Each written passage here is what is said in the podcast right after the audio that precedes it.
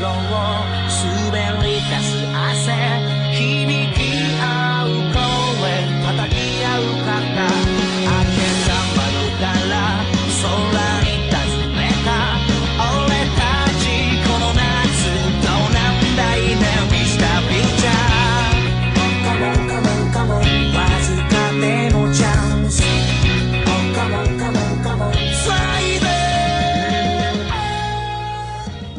Bienvenidos bebés de luz a este su podcast de anime y manga. Soy Kumegu-chan y es un gusto tenerlos en este su podcast una vez más. Espero que se encuentren de lo mejor. Les mando saluditos a todos mis preciosos bebés de luz, donde quiera que se encuentren escuchándome. El podcast de hoy se dedicará a un Spokon y ese es el de Haikyuu. El cual comencé a ver recientemente y sin ninguna intención, ya que constantemente era un anime deportivo que me seguía topando en la comunidad y que el manga lleva más de 400 capítulos, lo que me hace pensar si es muy bueno o si tan solo es repetitivo.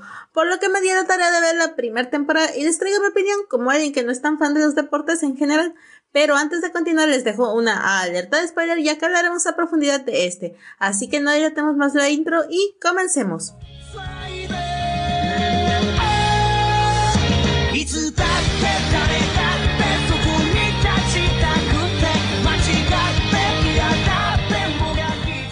La obra de Haikyuu pertenece a Harushi Furudate, la cual pertenece al género de comedia, deporte escolar y drama.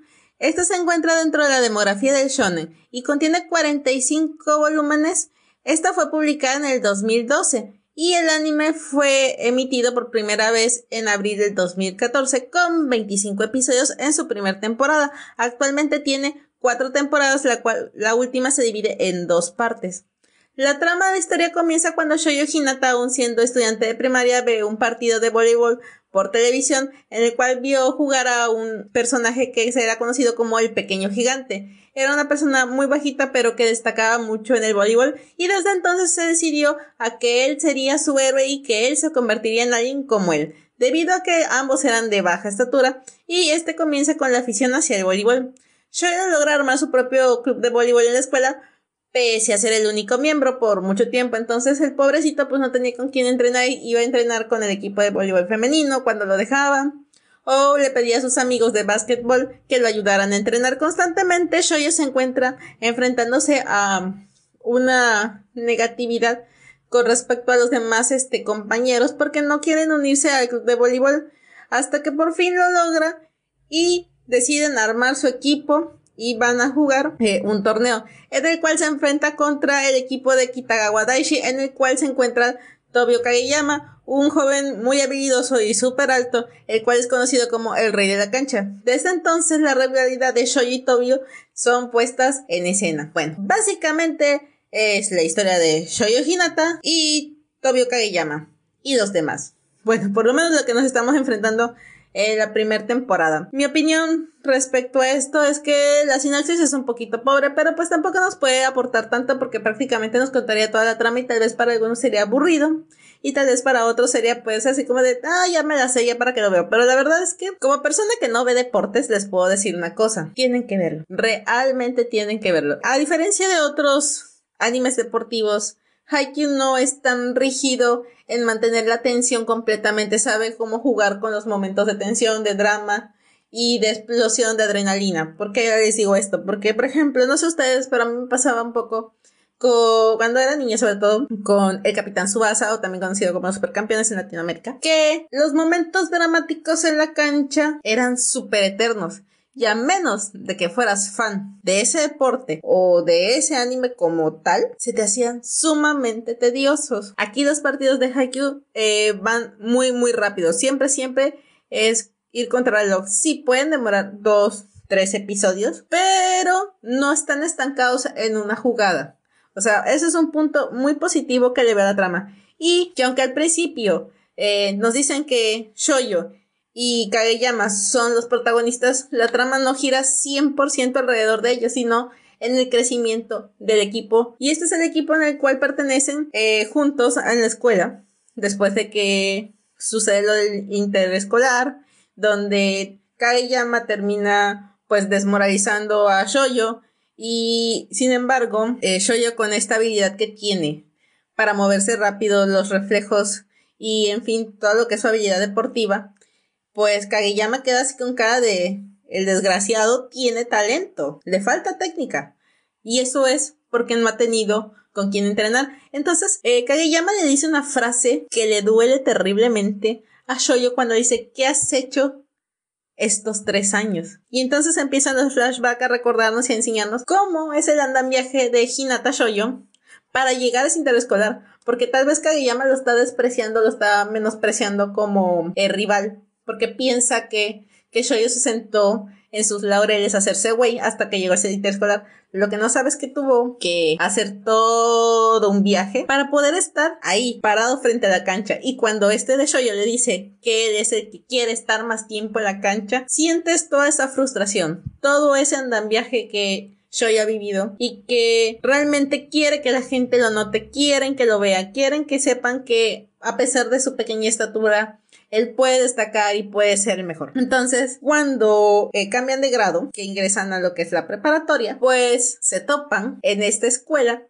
donde el equipo este, son los cuervos, Karasuno, y deciden unirse. Shoyo porque ahí va su héroe, que vio cuando era niño, y Kageyama porque el colegio donde quería entrar lo rechazó. Kageyama tiene un problema, y es que es sumamente soberbio sumamente soberbio. Durante la trama de la, porque es la primera temporada, vamos a ver cómo es el crecimiento de Kageyama, cómo suelta es, ese, esa forma de ser tan rígida que tiene, esa forma de yo, yo, yo y solamente yo y todos los demás no saben jugar porque solamente yo.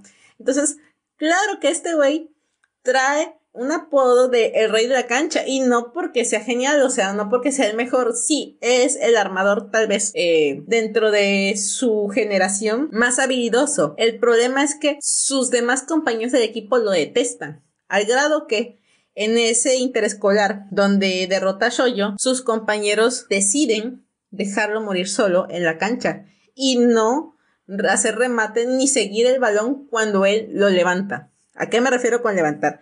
Bueno, vamos a hablar un poquito más de lo que es el voleibol. El armador va, como su palabra lo dice, a formar o armar la jugada, es decir, va a preparar el balón para que el rematador central o los laterales hagan lo que es el remate y anoten. Cuando un armador levanta, tiene un solo toque. Es obvio que o levantas o rematas, no hay de dos. Y cuando esto sucede, Kaeyama hace la levantada sin tomar en cuenta la habilidad de sus compañeros, sin tomar en cuenta las preferencias. Él levanta como él cree que debe ser mejor la jugada. Entonces, gracias a ese egoísmo que tiene hacia sus compañeros, este deciden abandonarlo, o sea, decirle, ¿sabes qué? Pues juega tú solo, porque al final de cuentas, como equipo para ti no existimos. Y claro, esto desmoraliza a Kageyama, pero lejos de entristecerse, pues explota en ira. Y por eso es apodado el rey de la cancha, porque dice que ningún plebeyo, bueno, sobre lo menos es lo que dicen los demás jugadores de otras escuelas,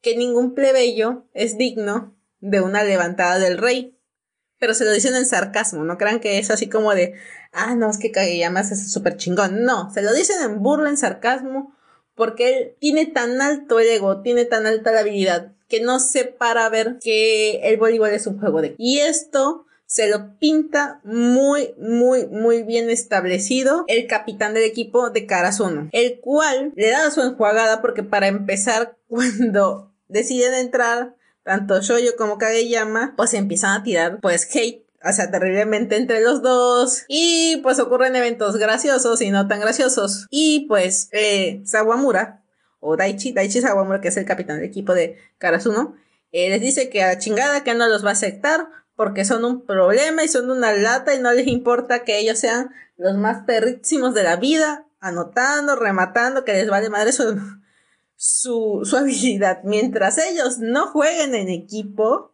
no les va a aceptar su entrada al club de voleibol. Y entonces aquellos están así como de, ¿cómo crees? No sé qué. Shoyo, que es una persona que él no va a dejar que su orgullo le impida cumplir su sueño, dobla las manos y le dice, no sabes qué, tú ponme la condición y yo te la cumplo.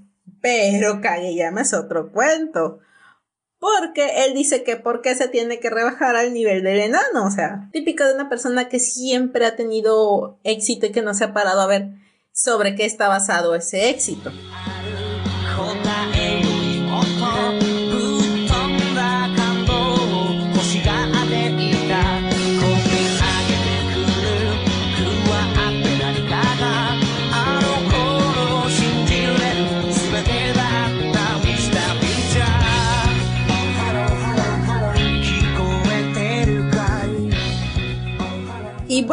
Se preguntarán, ¿cómo estos dos terminaron en Karasuno si al principio Daichi no los quería ellos, el capitán?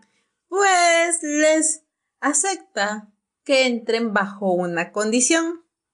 Van a jugar contra dos nuevos miembros también de primer año, que es Tsukishima y Yamaguchi, en un juego en el cual se va a apostar lo siguiente. Para empezar, tienen que aprender a jugar en equipo tanto Shoyo como Kageyama. No fingir que se llevan, tienen que aprender a llevarse bien. Y segundo, si pierden, Kageyama no puede tener la posición de armador. Y esto casi, casi que le arranca los pelos de la axila Kageyama, así como de, no mames, ¿cómo crees que no voy a ser armado? O sea, ¿sabes quién soy yo? Casi, casi, esa fue la actitud de Kageyama, pero Daichi se la sudó y dijo, ¿sabes qué? O aceptas como te estoy diciendo, o sale bye. Entonces, pues no les queda otro. Para esto, Tsukishima, el cual es una rubia, bueno, no es una rubia, así le digo yo, es un tipo rubio de lentes con mirada amargado, súper alto, más alto que Kageyama, que constantemente sarcástico y se burla tanto de Shoyo como de Kageyama. Shoyo pues se enoja y de momento se le olvida, y es más un alma libre. Pero Kageyama le pudre ver al tipo, sobre todo porque este ya se burla con el apodo de El Rey de la Cancha. Este es un personaje el cual está con Yamaguchi, el cual son mejores amigos de la primaria, y se van a enfrentar a lo que es Shoyo y Kageyama. Pero para que el partido resulte, eh, Daichi, el capitán, decide que Tanaka eh, juegue con Shoyo y Kageyama y que él va a jugar con los nuevos. Entonces, pues dice, no manches.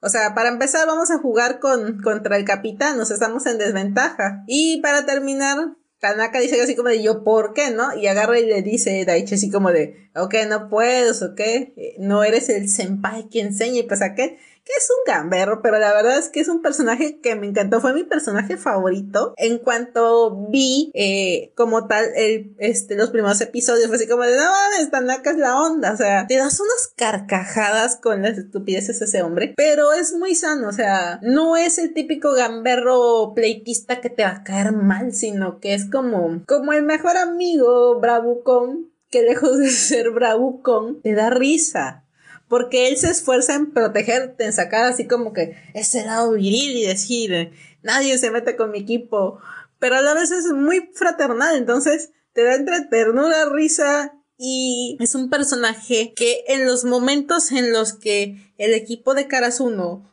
va avanzando conforme los partidos y puede pasarle lo que a la mayoría de los equipos le pasa con las derrotas, que es la desmoralización, Tanaka rompe eso, Tanaka siempre es como el típico que sale con unas pendejadas y te ríes y se te olvida que estás triste. Entonces, eh, es muy gritón y es muy dinámico, pero ha cargado con un estigma de tú no eres bueno para el boli porque eres chaparrito. Tú no entrenaste lo suficiente porque nadie quiso jugar contigo. Entonces, pues Tanaka aporta ese, ese esa felicidad, ese, esa emoción sin necesidad de que haya a lo mejor tanto trama o tanto drama o, o un motivo subyacente. Simplemente Tanaka es Tanaka y es un tipo con el que te vas a reír muchísimo. De ahí sigue Sugawara, que es Dios, es la sonrisa que tenemos que proteger porque es súper, súper tierno. O sea, es el senpai que todos nos merecemos, pero que nadie tenemos.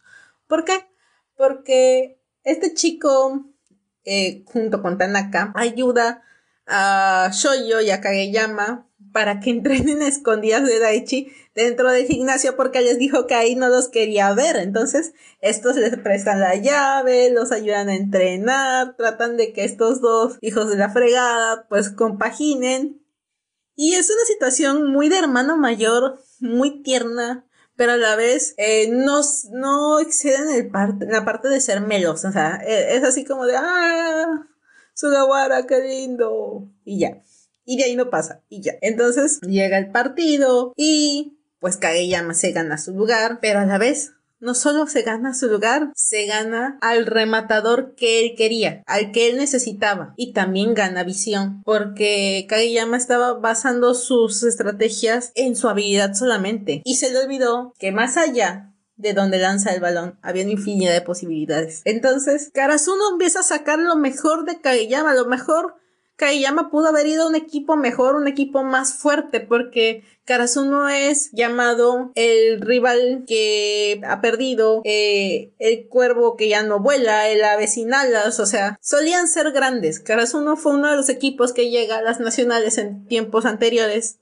pero que debido a situaciones eh, extraordinarias, desde perder su entrenador, desde que bajó el nivel con los equipos, desde lo que gustes y mandes. Esto hace que pues pierdan también las conexiones con los demás equipos, lo cual les dificulta entrenar, porque pues recordemos que los deportes es así, entre más te enfrentes a equipos mejores, entre más eh, te esfuerces, entre más dobles lo que son los esfuerzos, los entrenamientos, los rivales, pues mejor va a ser tu desempeño. Pero estamos hablando de que no se volvió el apestado, y pues nadie lo pelaba, entonces pues era muy difícil que ellos pudieran avanzar en cuanto al nivel.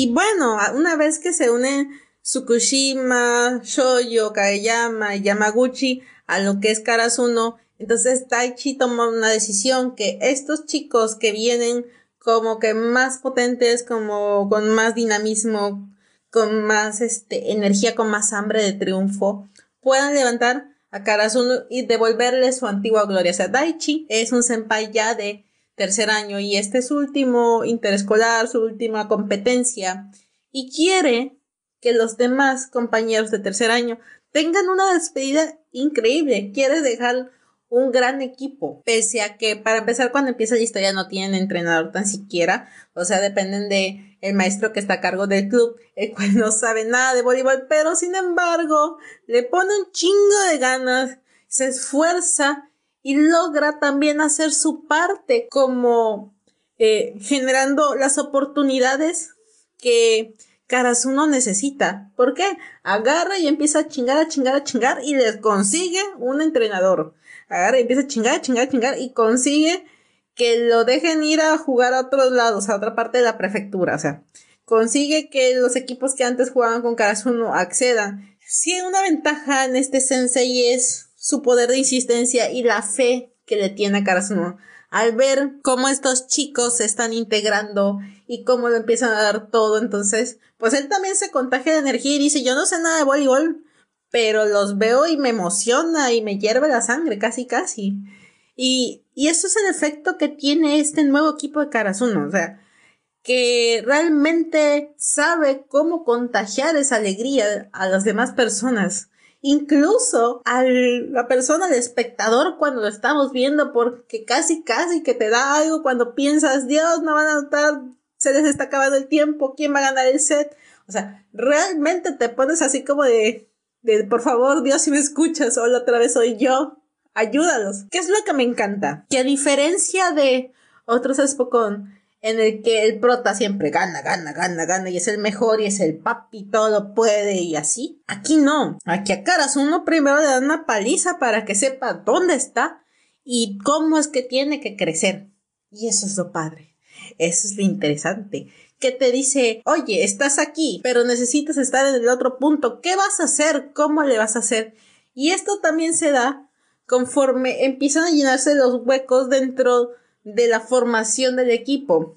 Porque al principio, pues, se añaden estos chicos de primero, pero se dan cuenta que les hace falta un libero, se dan cuenta que les hace falta una estrella. O sea, una estrella es el tipo que una vez que el equipo está en un chingado aprieto, es el güey que va a rematar y va a apuntar y va a anotar.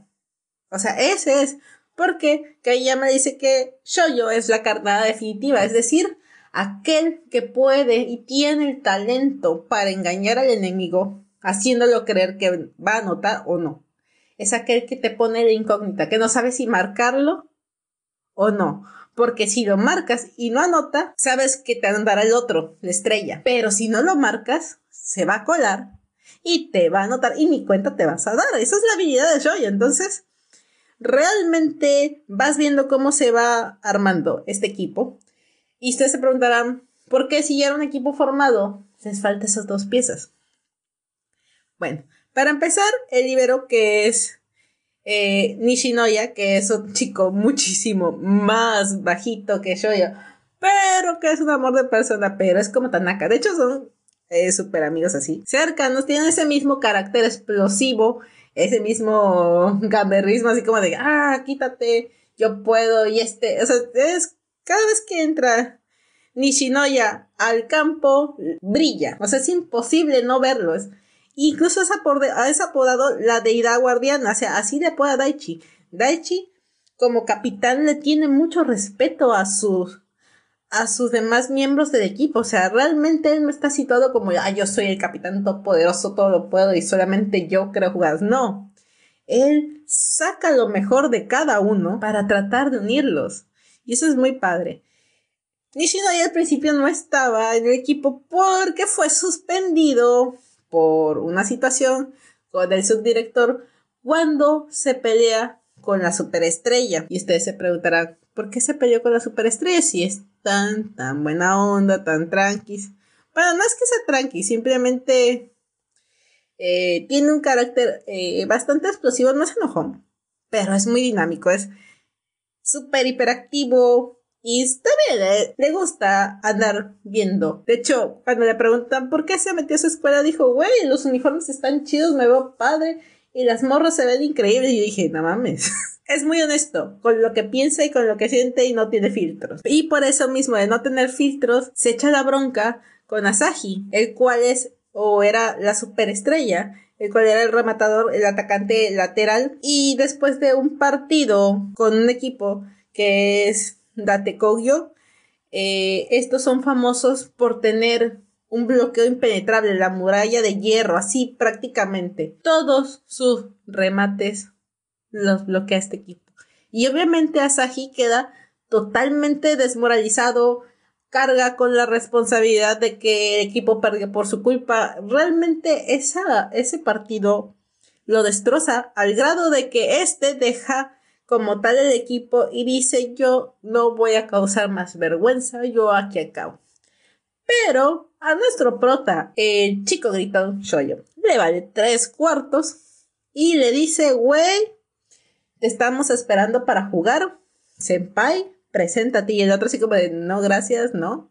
Pero es muy tímido, pese a tener una estatura privilegiada y una cara de señor, porque es el que se ve más mayor. De hecho, constantemente dicen que está viejo y él así como de, ay, no, mi corazón, ¿por qué me dicen eso? Es muy lindo, es muy tierno. Pero a la vez tiene una autoestima muy fácilmente pisoteable. Ah, aún no sé eh, si hay algo más aparte de los partidos o porque él es así, pero pues hasta ahorita él es muy noble pese a ser una persona tan grande y cuando Daichi le pregunta por qué ya no quiere jugar. Este miente y le dice que porque ya no le gusta el voleibol. Pero, pero, este se pasa un día que estaba entrenando todos los chicos, incluyendo a Shoyo, Kageyama y a los otros dos nuevos, a Suki y a Yamaguchi, y los ve jugar. Y siente otra vez esa vibra, esa energía, ese, y lo atrapan prácticamente así como de, ajá, sí te queríamos agarrar, no que no te gustaba el boli. Para no hacerles el cuento largo, termina metiéndose a jugar. Obviamente,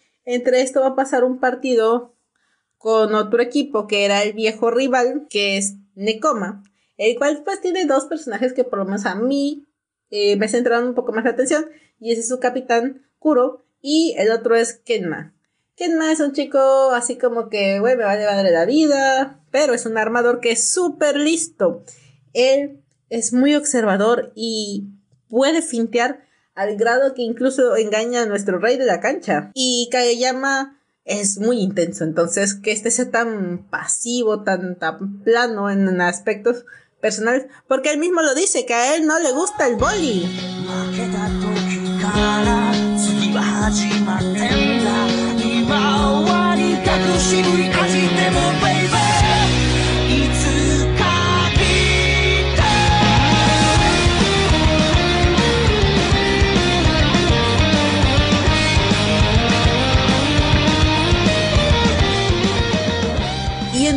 Ustedes se preguntarán, ¿cómo es que alguien que no le gusta el boli terminó siendo el cerebro del equipo? Pues fácil, todo es gracias a Kuro. Él siempre estuvo motivando a Kenma a que fuera parte del equipo, a desarrollar esa habilidad de análisis que tenía, a manera que favoreciera pues al equipo. Entonces, este chico eh, se vuelve un rival a vencer y a diferencia de Aoba Yosai, que es otra escuela, otro colegio, donde se encuentra Oikawa, que es el némesis, que es llamado el gran rey por Shoyo, porque este es el senpai de Kageyama y tiene cierta rivalidad. ¿A qué voy con esto? Kageyama, eh, cuando iba en el colegio junto con este tipo, con Aikawa, eh, pues siempre lo admiró hasta cierto punto y siempre se acercó a él para que éste, pues como su senpai, lo enseñara, lo entrenara. Y sin embargo, Oikawa siempre vio a Kageyama como un peligro. Siempre lo despreciaba, siempre le hacía menos, porque tenía miedo de la habilidad que poseía Kageyama, que a lo mejor él no la tenía porque su habilidad venía del trabajo duro, sin embargo, este chico era o es un genio innato. Entonces, Oikawa llega a un punto de desequilibrio mental en el cual, eh, pues empieza a atacar incluso a este Kageyama al grado de que no te voy a enseñar y hazle como quieras y te voy a vencer. Y luego en los interescolares ya estando con los cuervos, Kageyama se topa en un juego, el cual con este termina la temporada, no les voy a decir cómo acaba, porque tienen que verlo, porque se los juro, que así hubiera dado 10 episodios los hubiera visto, porque el drama y la tensión que se manejó ahí fue como, Dios, esto no lo tiene nada, o sea, no tiene las novelas, esto no, este drama es puro y duro, pero al final la lección de crecimiento que tienen ambos enemigos es increíble. Es, es eso el espíritu deportivo. Al final, darte cuenta de tus errores, darte cuenta de, de tus desventajas, pero no por debilidad física. Al final, puedes seguir entrenando y ser el mejor. Pero cuando tu alma está corrompida, cuando tu mente es una porquería, no importa cuánto entrenes, siempre vas a estar solo en la cancha.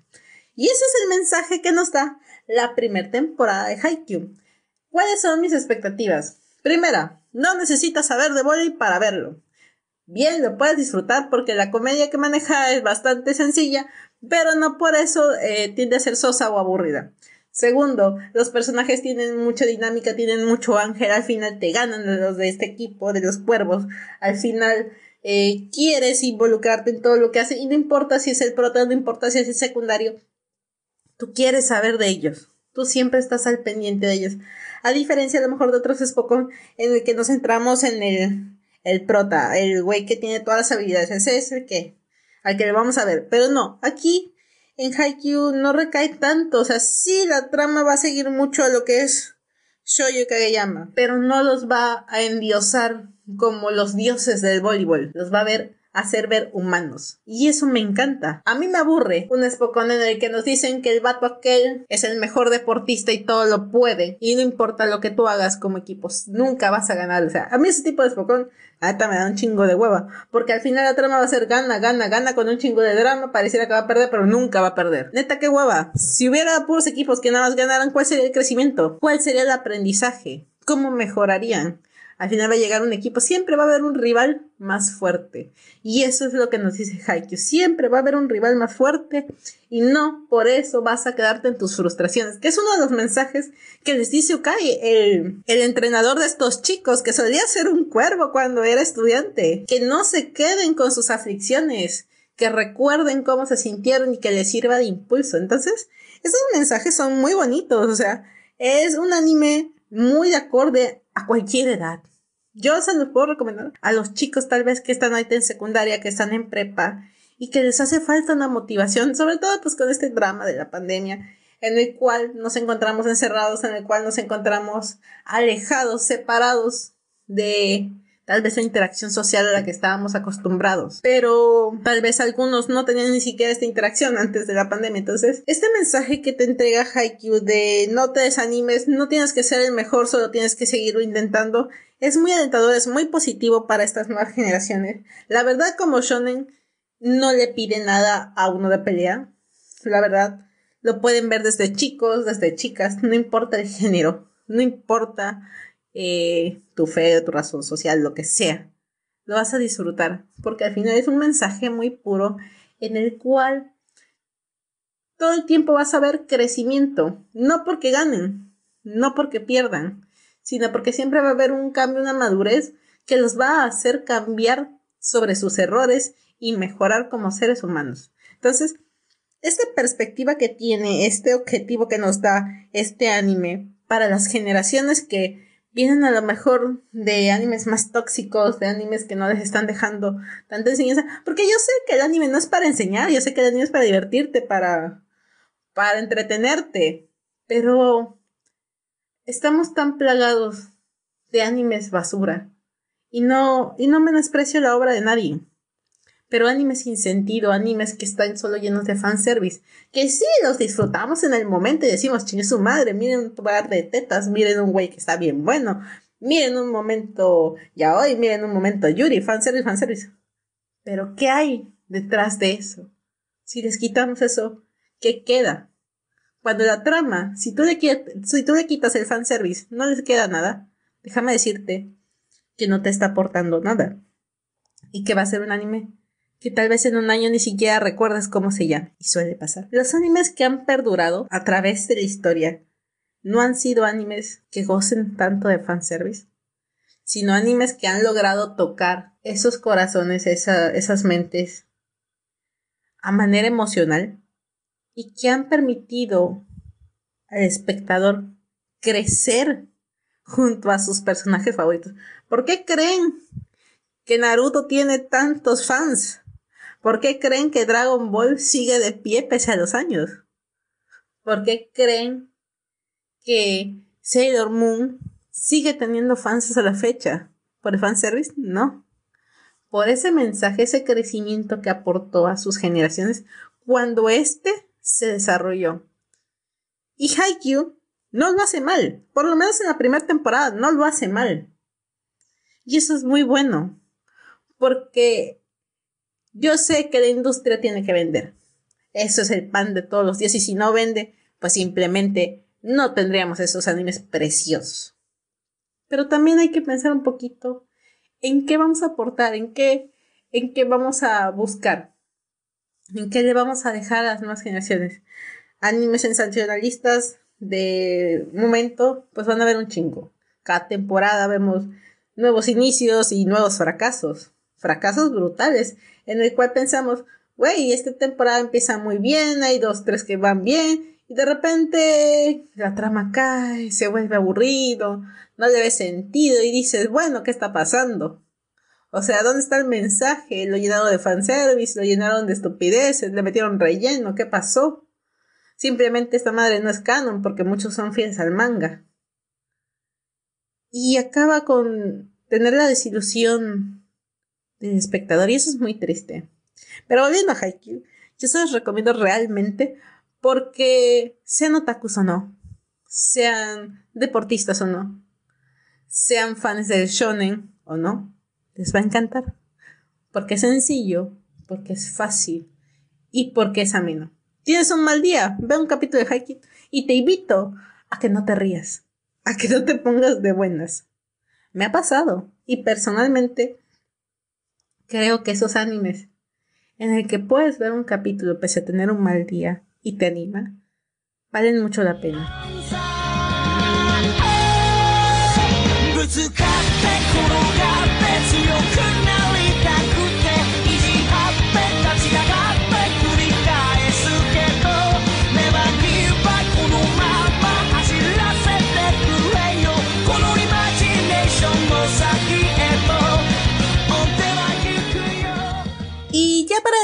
Si les gustó este podcast, no olviden seguirme y compartir en sus redes sociales, ya que eso me ayuda muchísimo. También no olviden suscribirse, espero tener su opinión en los comentarios o escríbanme el Twitter que aparece en la descripción. Nos vemos en el próximo podcast, les mando un beso enorme y ya me despido. Hasta la próxima. Arigato gozaimasu.